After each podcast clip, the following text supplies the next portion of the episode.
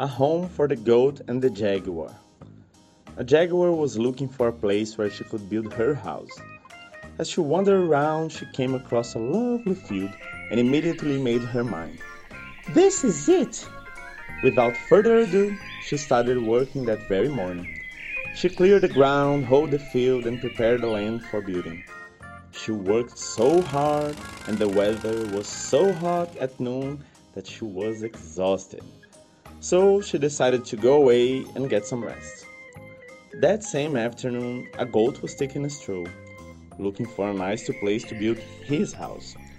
All of a sudden, he saw that charming field, neat and tidy, and didn't hesitate. Yay! This is it! The goat spent the whole afternoon working very hard.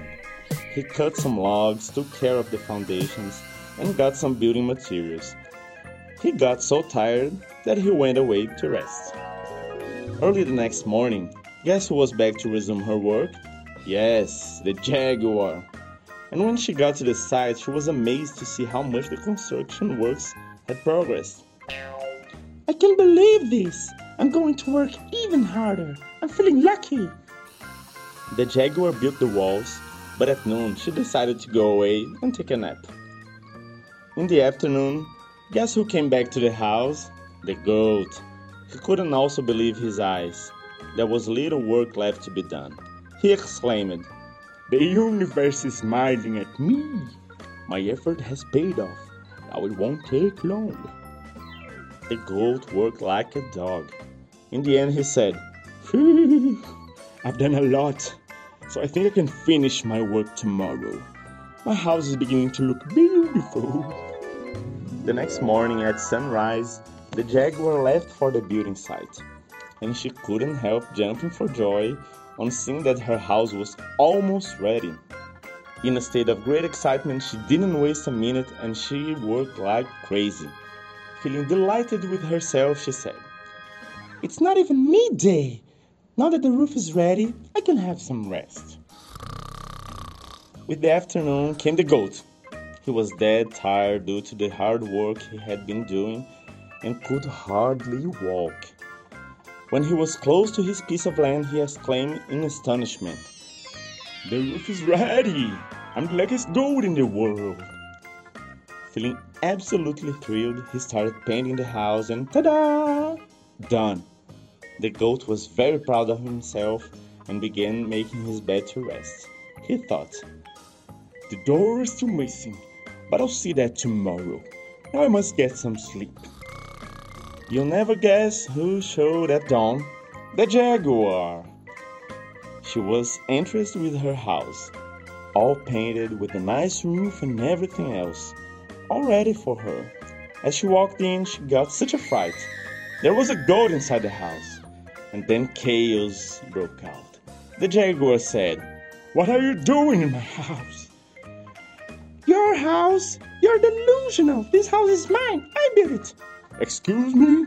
No way. I built it. This house is mine. It's mine, mine, mine. Off with you, goat. Now, you back off. Tired of fighting, they decided to try to understand what was going on. All the happiness brought by the new house was gone. True, the house belonged to both of them, so they decided to share it. One of the points they agreed on was that every other week one of them would go hunting. The first week was the jaguar's turn to hunt. She brought home a goatling for lunch, and this filled the goat with terror. The next week it was the goat's turn. As he was wandering the forest, he found a jaguar which had been killed by poachers. So he decided to take it home to scare his roommate. And it worked! Seeing the dead pair, she was shocked. My dear friend, how did you get this jaguar? The goat wouldn't answer, and the jaguar was puzzled. She couldn't believe what was happening and got really scared. Trying to frighten the goat, she said, Hey man, Tomorrow I'm cooking a very special dish for you. Believe me, you'll never forget it. The moment the jaguar said this, the goat felt a sinking feeling hit his stomach. Had teased the jaguar, and now he was terrified. This was the price he had to pay. They were both suspicious of each other. But right at that moment, a strong gust of wind swept, blowing the door which was outside the house with a loud bang. Bah! The jaguar gave a start which alarmed the goat. The goat made a jump which scared the jaguar. She jumped through the window while he ran away through the door.